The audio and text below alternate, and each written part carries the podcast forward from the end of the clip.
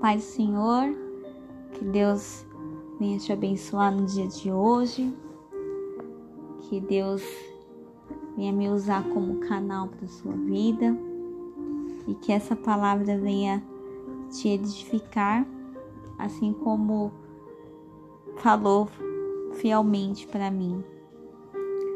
É, semana passada a gente falou sobre o jovem cristão, né? E eu trouxe algumas coisas da dificuldade, né? Espero que você tenha sido edificado. Mas eu citei sobre Daniel, né? E conforme eu tinha falado, Daniel é um livro que eu sou completamente apaixonada. Não só pelo, pela questão de quem ele foi, né? Mas também o ensino escatológico maravilhoso também que casa muito bem com Apocalipse, né? Mas hoje eu queria continuar falando dele. A questão do nosso posicionamento, né, como cristãos, é, a questão do comportamento e o que ele deixou para nós, né, como exemplo eu tinha citado a questão dele jovem, né? Ele ter sido separado, né? Foi para um território totalmente hostil, né? O reino babilônico. E lá o primeiro posicionamento já jovem, ele simplesmente falou: "Não, eu vou me manter puro diante dessas culturas, né? Então, em Daniel 1:8, ele simplesmente ali no começo de Daniel já mostra o posicionamento dele, a questão de não se contaminar com os alimentos, né? E ficou ali só das questões de legumes, né? Água. Então ele não quis realmente se dar a vinho. E Deus foi grandemente maravilhoso com ele, ele não ficou doente. O aspecto dele e dos outros que estavam com ele também eram melhores daqueles que estavam na teoria, né, se alimentando muito bem. E aquilo me trouxe, né? Falei, nossa, como Daniel foi realmente diferenciado, né? Ele se manteve puro.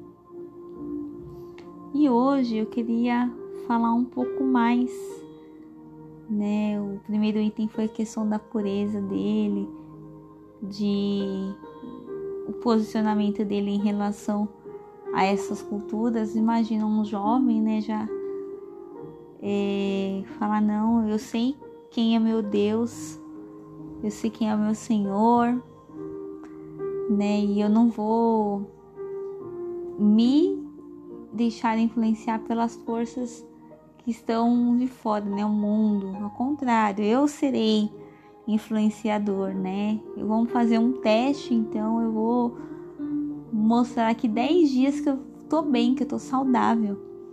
E é isso, né? A gente tem que buscar isso diariamente. E eu queria falar da interpretação do sonho, né? Que eu acho que eu falei um pouco pincelando, mas não vou é, muito no profundo. Mas eu queria falar em relação à interpretação dele que já começa em Daniel 2, da revelação que ele dá a Nabucodonosor. Antes disso, ele buscou a ajuda do Senhor, né? A gente, em meio a qualquer situação, a gente tem que buscar essa ajuda, né? Essa revelação de Deus para tudo em nossas vidas, né?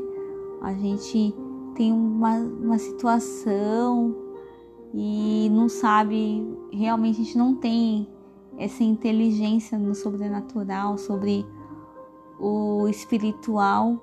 E nessa hora, primeira coisa, a gente para tudo que a gente está fazendo, né? Se fecha no quarto e fala: Deus, me revela, né? Busca essa orientação e Deus vai te dar uma revelação de um sonho, de uma situação né? Ele vai revelar através das escrituras, né? E a gente realmente vai entender aquela situação, por que estamos vivendo aquilo, é para o nosso crescimento pessoal, é uma consequência de uma escolha errada, mas ele também vai nos dar estratégias, né, de como se colocar diante daquela situação. Daniel, em nenhum momento ele deixou de anunciar a palavra de Deus.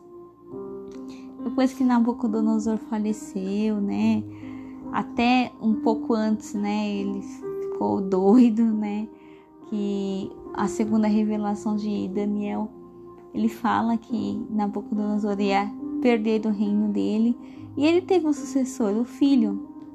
Só que esse filho, ele não teve nenhuma noção de quem era Deus, né? Ele simplesmente pegou os artigos, né, do povo de Israel e fez uma festa, usou aqueles utensílios, né? E um dedo apareceu e escreveu, né, uma condenação ali e chamado lembrado, né? De repente, ah, Daniel tá ali, acho que ele é o cara que pode interpretar. E, e Daniel fala, né, sobre o que estava escrito e traz a condenação. Nesse momento, o próprio Deus se revela ali, né? Eu vou até ler em Daniel 5, de 25 a 31. A gente até recapitular o contexto. 5 de 25 a 31.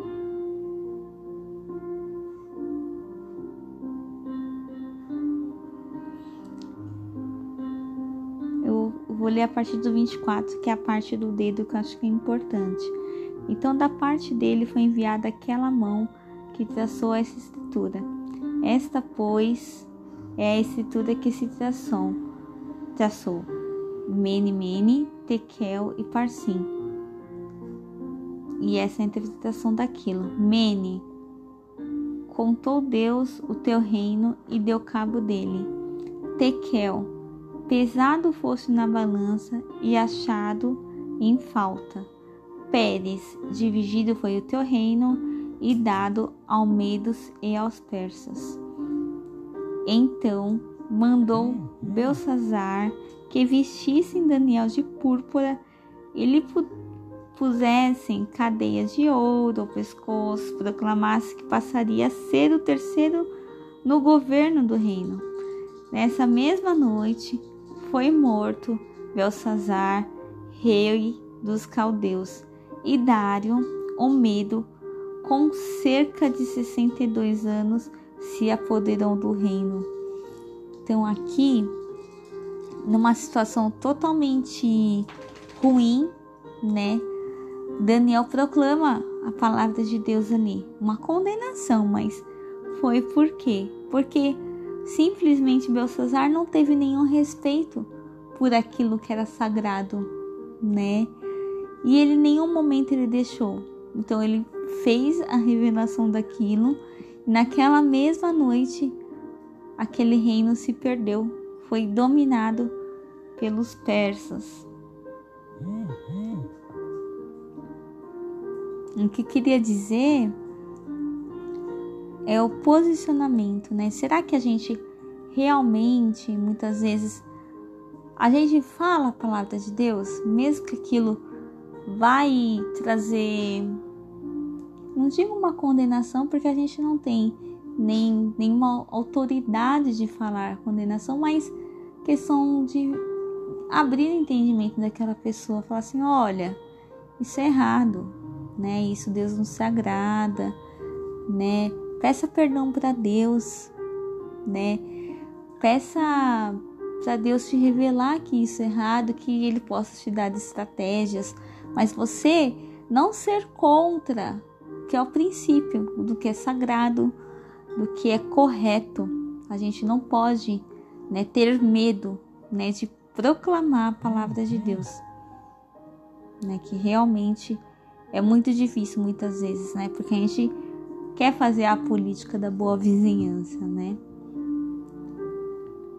Outra coisa que eu vejo é o quanto Daniel era fiel, né? Porque totalmente difícil, né, de, de anunciar isso, né? E mesmo assim, ele tinha um posicionamento em relação a Deus. Ele sabia quem ele era. Então, desde jovem, ele falou assim: não vou me contaminar, né? Vou orar, vou buscar a face de Deus, né? Daniel, ele orava três vezes ao dia, né?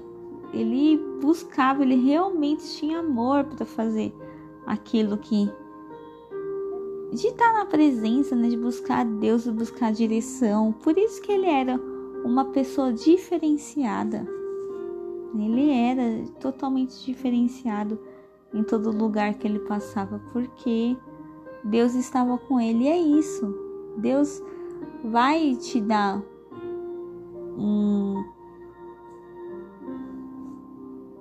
um diferenciamento, não digo ele vai te moldar, né, um caráter bom, né? E isso é diferente porque o mundo ele é pecaminoso, né? O mundo ele é ruim, o mundo é tirar vantagem, né? O mundo é, ai, vou tirar uma vantagem, é lógico, isso tá certo, eu tenho que pensar no meu lado e não é assim, né? A gente não não deve ser assim. Eu queria falar sobre a fidelidade dele em Daniel 6, 4, capítulo 6, 4, que fala: Então os presidentes e os sátrapas procuraram ocasião para acusar a Daniel a respeito do reino, mas não puderam achá-la, nem culpa alguma porque ele era fiel e não se achava nele nenhum erro nem culpa. Imagina, mesmo outro governo tendo assumido, Daniel ele se destacou, né? Ao ponto das pessoas começarem a ter inveja dele, falar assim: não, a gente tem que achar alguma coisa nesse homem para acusar ele, para derrubar ele, porque meu, olha isso, por quê? porque Dário queria constituir ele, né? Tipo, um, um, cargo de autoridade ali. Ele já era um homem de confiança dele, né? Mas falou: não, não é possível. Esse homem não pode. Não pode. No começo de Daniel fala, né? Daniel 6 mesmo. Pareceu bem a Dário constituir sobre o reino a 120 sátrapas que estivesse por todo o reino, e sobre eles três presidentes, dos quais Daniel era um. Então imagina, o rei já tinha um, um olhar diferenciado para ele e começaram a conspirar contra ele. Falar assim: não, calma aí, a gente tem que derrubar esse cara, a gente tem que derrubar. Mesmo assim, com tudo isso, Daniel nunca deixou de adorar Deus. Daniel 6,10 fala: Daniel, pois, quando soube que a escritura estava assinada, entrou em sua casa e em cima, no, em cima no seu quarto, onde havia janelas abertas, do lado de Jerusalém, três vezes ao dia se punha de joelhos e orava, e dava graças diante do seu Deus, como costumava fazer. O que, que eles conspiraram aqui? Eles fizeram um decreto para que as pessoas simplesmente reconhecessem o rei, né? Que ele fosse é, o, o semelhante a um deus aqui, né? Do 6. Em Daniel 6.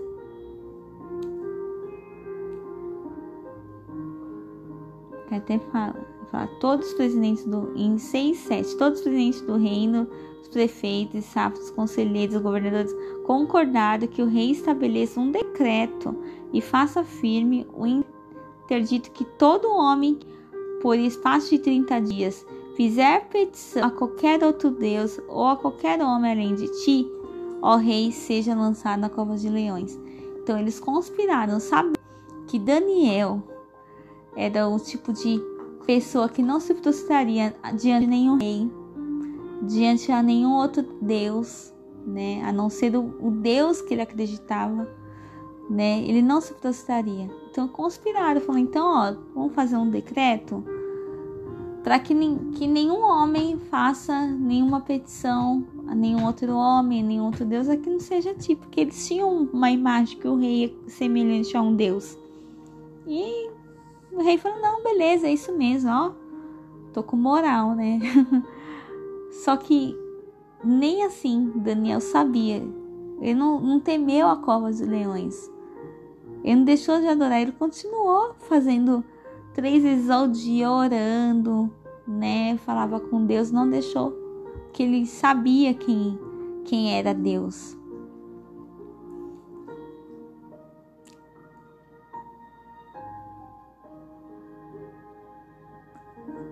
Isso mostra é, como é difícil assim a gente não olhar. Eu realmente fico pensando, né? Como que seria eu naquela época, né? Como que seria a minha fé?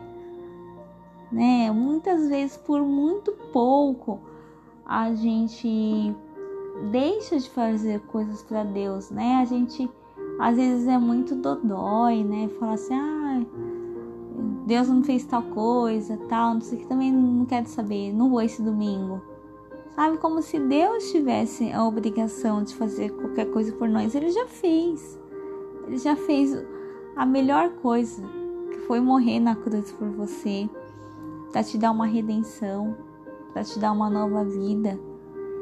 Sabe, você consegue imaginar uma vida em Cristo, com Cristo eternamente, né? Um lugar que não terá choro, né? Um lugar que você nunca mais será triste, não terá desigualdade, sabe? Essas coisas que vivemos hoje não, não vai ter no céu. A gente vai ver a alegria, vai ver a presença e a glória de Deus. E, e por muito menos assim a gente se desvia, sabe? A gente sai do foco por muito menos. E ele estava com uma condenação, ele sabia. Ele sabia que ele poderia ser jogado na cova dos leões, mas ele falou: "Não, não vou deixar". Né? Em Daniel 6:11, você ver, ele não se intimidou, não se intimidou. E em Daniel 6:11 fala: "Então aqueles homens foram juntos e tendo achado Daniel a orar e a suplicar diante do seu Deus.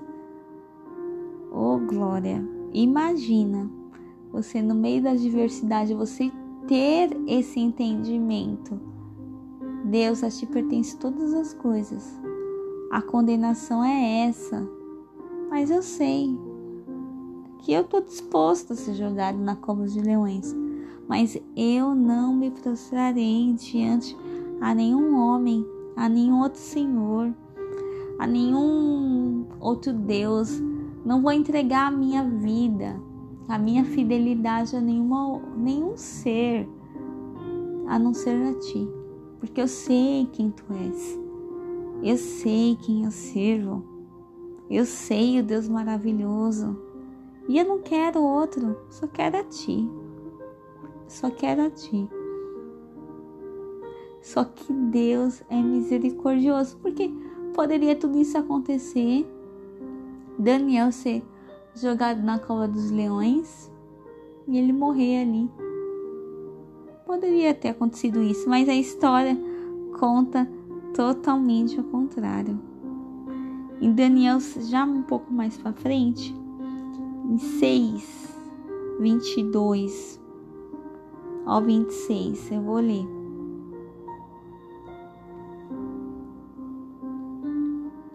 meu Deus, que isso aconteceu, né? Só para contextualizar.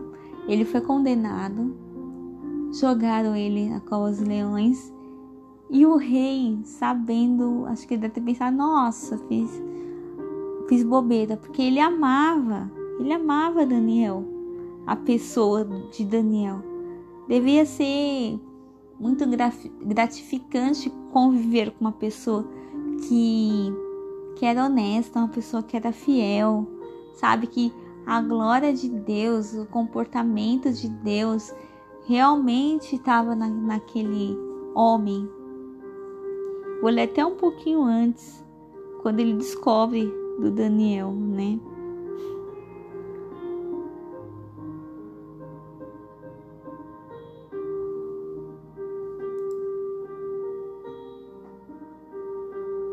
Ele no Daniel 6,15.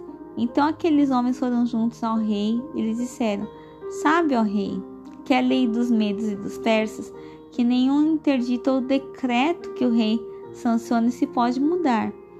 Então o rei ordenou que trouxesse a Daniel e os lançassem na cova dos leões.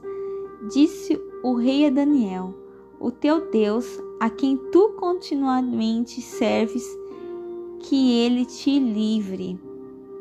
Foi trazida uma pedra e posta sobre a boca da cova. Selou-a o rei com seu próprio anel e com um dos seus grandes, para que nada mudasse a respeito de Daniel. Então o rei se dirigiu para o seu palácio, passou a noite em jejum e não deixou trazer à sua presença instrumentos de música e fugiu dele o sono. Aqui o próprio rei pensou: nossa, que o, o Deus de Daniel, que ele fala o tempo todo, que proteja ele. Hoje eu vou jejuar em favor de Daniel. Eu vou jejuar, não quero ninguém na minha presença. Eu tô aqui em pranto, tô me quebrando porque eu trouxe condenação para ele. Hum. Pela manhã, esse é Daniel 6,19. Pela manhã, ao romper do dia, levantou-se o rei e foi com pressa à cova dos leões. Chegando-se ele à cova, chamou por Daniel com voz triste. Disse o rei a Daniel: Daniel, servo do Deus vivo, dar-se-ia o caso que o teu Deus, a quem tu continuamente serves, tenha podido livrar-te dos leões? Então Daniel falou ao rei: Ó rei, vive eternamente. O meu Deus enviou o seu anjo e fechou a boca dos, aos leões para que não me fizessem dano porque fui achada em mim inocência diante dele. Também contra ti, ó rei, não cometi delito algum. Então o rei se alegrou sobremaneira e mandou tirar Daniel da cova. Assim foi tirado Daniel da cova, e nenhum dano se achou nele, porque crera no seu Deus. Aleluia.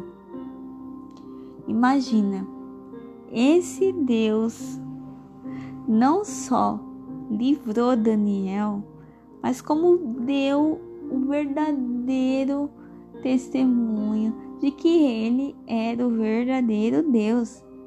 Imagina naquele tempo. Ah, agora a gente acabou com Daniel, ah, Daniel agora morreu. E abri e ele falou assim: não aconteceu nada, ó, não, não tô arranhado, não aconteceu dano nenhum, porque simplesmente Deus colocou um anjo aqui, ó, comigo. Um anjo me protegeu, fechou a boca dos leões. E eu tô aqui, ó, tô bem. Deus é maravilhoso. Deus é maravilhoso. Ordenou o rei e foram trazidos aqueles homens que tinham acusado Daniel e foram lançados na cova dos leões ele, seus filhos, suas mulheres, e ainda não tinham chegado ao fundo da cova, e os leões já se apoderaram deles, e, e lhes esmigalharam todos os ossos. A diferença, né, de uma pessoa que está em Deus, que traz livramento, e um que simplesmente tá ali, não tem proteção não tem proteção. Leão vai, é o próprio diabo fica ali, ó, só cercando e vai, ó.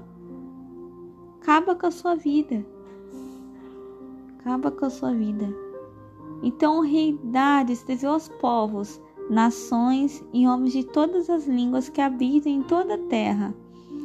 Paz vos seja multiplicada. Faça um decreto pelo qual, em todo o domínio do meu reino, os homens tremam e temam perante o Deus de Daniel. Quem tinha alguma dúvida? Quem era o Deus de Daniel? Através desse relato aqui, ó. Tremam e temam, porque Ele é o Deus vivo e permanece para sempre. O seu reino não será destruído e o seu domínio não terá fim. Ele livra e salva e faz sinais e maravilhas no céu e na terra. Foi ele quem livrou Daniel do poder dos leões. Aleluia. Esse é o livramento. Deus nos dá livramento todos os dias. A gente muitas vezes não consegue enxergar. Mas Ele está ali cuidando da gente todos os dias. Você vê, o mundo jaz é do maligno. Né? Quantas vezes, quantas notícias ruins nós vemos pessoas que morreram, né? Pessoas que simplesmente morreram por nada, por um celular, né? Se de repente você tá saindo de casa, o pneu fura, mas na esquina ali tem um bandido ali esperando para te roubar, entendeu? Então Deus, ele nos protege. O que a gente precisa é um posicionamento diante de Deus. A gente tem que se manter puro. A gente tem que buscar essa ajuda constante do Senhor. Deus me revela, me revela sonhos, me revela posicionamento, me revela como andar em Ti. Né? Me ensina a ler as Escrituras, entender a Sua palavra, né? E que eu possa realmente entender o que tu queres, nunca deixar de te adorar. Me ensina a ser fiel a ti. Que essa fidelidade seja destaque, não para minha glória, mas que as pessoas te conheçam através da minha vida, que eu seja sal e luz, que eu possa trazer essa mensagem de boas novas essa mensagem de redenção de Jesus Cristo. Nunca para o meu, meu ser, porque eu não sou nada, eu sou pó, eu sou pecadora, eu sou, como muitas a Bíblia fala, trapos de imundícia. Isso que nós somos. Mas a tua misericórdia sem fim, sua misericórdia sem fim. E que a gente entenda o que é ser verdadeiros cristãos. É ser espelho de Cristo. A gente nunca vai conseguir ser Jesus, porque Jesus é perfeito, é Cordeiro Santo. Mas a gente tem que buscar continuamente a santidade, a ser pessoas melhores, a impactar, assim como Daniel foi, né? Não se corromper, não se intimidar com as coisas do mundo, né? Tá todo mundo caminhando, né, num, numa direção, né? Tá, vai por aqui que aqui é o caminho. Não, o caminho é o caminho estreito, é a porta estreita. Que aqui é essa porta estreita, esse caminho mais difícil que, né, que você tem que se posicionar. Não, isso eu não vou fazer porque isso é errado. Ah, mas todo mundo faz. Não, eu não faço. Porque eu sei quem é meu Deus, né? Mas faz isso porque vai acontecer aquilo. Todo mundo faz isso. Não, não, não é todo mundo. Porque eu sei quem é meu Deus. Eu sei que isso é pecado. Isso, eu sei que isso vai me tirar da direção de Deus, do que Deus tem para minha vida. Quando eu falo que Deus tem para minha vida, não estou falando de bênçãos, não, irmão. Não é só bênção, não. A gente é carregar a cruz, entende? É falar do Evangelho, missão de Deus, falar de de falar o id, fazer discípulos, confrontar o pecado. não é ser fariseu, né? Não é falar de lei, não. A gente tem que levar o amor de Cristo. Condenação não, porque a gente não é ninguém para condenação, né? A gente está em constante arrependimento. É isso. É mostrar para o próximo esse Jesus. Mas você não consegue ser a mesma pessoa no momento que você conhece Jesus. Porque o amor dele nos constrange a ser pessoas melhores. A gente não quer ficar mais dentro da igreja só e falar eu amo a ti, irmão, porque amar o irmão é fácil, né? A gente tem mais ou menos os mesmos pensamentos, é fácil amar o irmão. Difícil é amar o de fora, é o ímpio. Difícil você falar do amor de Deus para aquela pessoa que não quer ouvir, aquela pessoa que fala assim: "Nossa, você é bitolado. Ai, você é careta." Ai, aquela pessoa que tem muita história, que se fala, isso daí, ó, esse daí não tem jeito. Tem jeito, tem jeito. É esse que Jesus veio. Jesus veio sem trazer condenação para prostituta, para adúltera, né? Ele curou cego, pessoas com doenças, leprosos. Imagina como se fosse a escória. Deus estava ali no meio. Fico pensando nesse momento de pandemia né, que tá todo mundo com medo, né, de ir, ir para a igreja, de socializar. Né, mas aí fico pensando, Jesus, onde Jesus estaria nesse momento de pandemia? Ele estaria ali no meio, no meio lá do, do mendigo que tá sem comer, sabe? Estaria ali fazendo a obra social, mas estaria evangelizando. Estaria todos os lugares que não queria ir, né? Ele não estaria com medo, porque uma coisa que a gente sabe é nossos dias, Deus tem o controle. Se a igreja um dia fechar, ela for perseguida, como que será que vai ser nosso posicionamento, né? Como será que realmente a gente vai vai se, se comportar?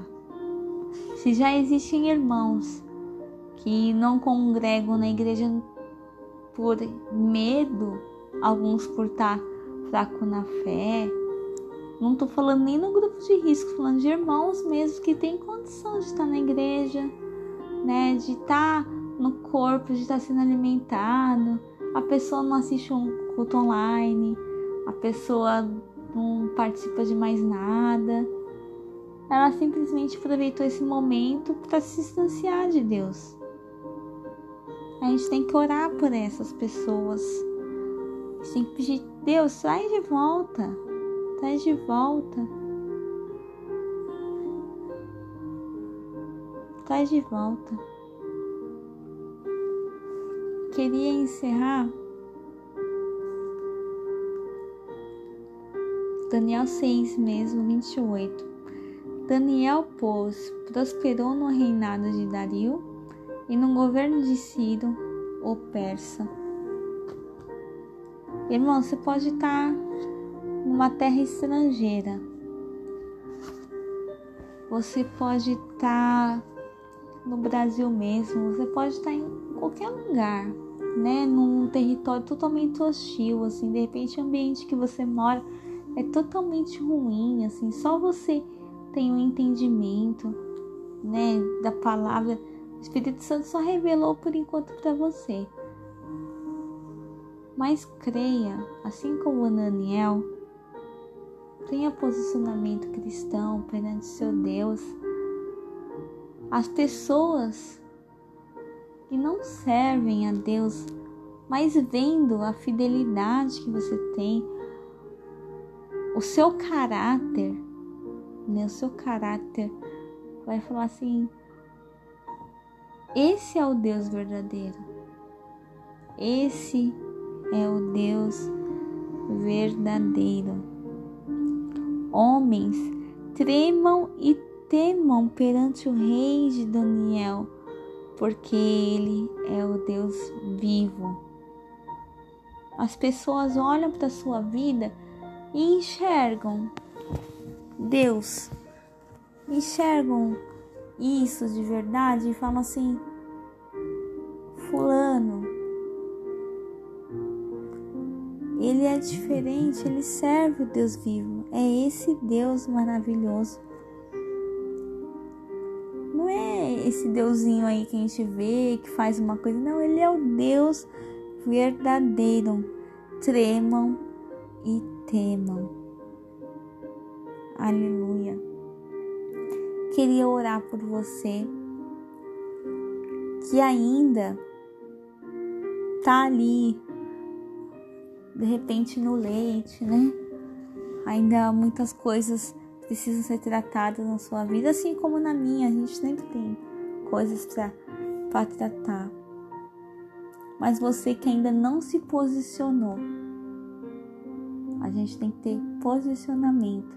Então você ainda que não se posicionou, que ainda tem alguma área que você sabe você ainda está desobediente, porque o Espírito Santo já te revelou isso, mas você ainda está desobediente, você ainda está, não sei se eu quero isso agora, né?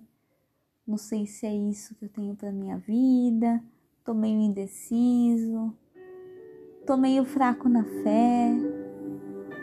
Queria orar por você nesse momento, para que Deus venha te dar o posicionamento. Pai querido, meu Deus, Senhor, Rei de todo o universo, oh meu Deus, te agradeço, Pai, por nos dar um entendimento, Senhor, que Tu és o Deus verdadeiro, Tu és o grande eu sou, oh Pai. Obrigada, Pai, por tua palavra que se renova a cada manhã, Jesus. Nos dê um coração de carne, Pai. Nos torne verdadeiros cristãos, Senhor Jesus. Que nós tenhamos amor, Senhor, pela tua palavra. Que nós tenhamos amor por alma, Senhor. Que sejamos diferentes, Senhor em todo lugar que passarmos. Nos dê, Senhor Jesus, entendimento, Pai. Sejamos sal e luz. Em nome de Jesus, Pai. Ensina-nos a ser verdadeiros adoradores, a sermos fiéis a Ti, Pai. Que nós não nos desviemos nem para a esquerda nem para a direita, mas que caminhemos em, no caminho estreito pela porta estreita, Pai. Que a semente que foi geminada em nós, Senhor, não seja semente que caiu em meios espinhos. Que as coisas do mundo sufocaram, Senhor. A busca de repente por riqueza, Senhor. Ou até nosso cotidiano que nos afasta de Ti, Pai. Não permitas, Jesus, que nós sejamos os mesmos, Senhor Jesus mas que nossos olhos sejam sempre para Ti, Pai, no caminhar, Senhor Jesus, que nós aprendamos, Senhor, Senhor Jesus, a ser verdadeiras testemunhas, Pai. Se necessário, Senhor Jesus, sermos mártires, Senhor, mas por amor ao Teu Evangelho, Senhor, por amor a Ti, Pai, ao Teu reino, à Tua vontade, ó Pai. Ensina-nos, Senhor Jesus, a amar-te cada dia mais, a conhecer-te cada dia mais, Senhor Jesus. Tira-nos, Senhor, qualquer coisa que nos distancie de ti, Senhor. Se é alguma pessoa, Senhor Jesus, liberta, Senhor, isso, Pai, porque nosso amor primeiro tem que ser a ti. Senhor, Senhor, esse apego, Senhor as questões financeiras, ó Pai, que nós não venhamos, Senhor, adorar mamon, Jesus. Tira de nós, Senhor, toda ganância, Senhor Jesus. Oh Pai, não deixe que nós sejamos corruptos, Senhor Jesus. Não deixe que nós sejamos mentirosos, ó Pai, mas que a verdade seja viva em nossas vidas, Jesus. Oh Pai, tenha misericórdia de nós, ó Pai. Tenha misericórdia da nossa nação, Jesus. Oh Pai, traga, Senhor, pessoas que te amam em espírito e em verdade. Oh Pai, traga pessoas, Senhor, que têm amor, Senhor, por tua obra, Senhor Jesus, cumprir o teu querer, Pai. Oh, ensina-nos, Senhor, ter amor por pessoas, Senhor Jesus. Oh, papai. Oh, Deus. Ensina-nos, Senhor Jesus, a sermos parecidos contigo, Pai. A sermos parecidos com Jesus que veio, Senhor. Que trouxe, Senhor, arrependimento, Senhor, a uma nação que te rejeitou, Pai. Oh, Deus. Vem Espírito Santo, Senhor, derrama, Senhor, a tua unção, Senhor. Derrama, Senhor, arrependimento, Senhor. Em nome de Jesus, Senhor, te pedimos, Senhor, faça de nós, Senhor, vasos de honra, Senhor, para a tua honra e para a tua glória, Pai. Que teu nome, Senhor, chegue aos confins do mundo, Deus.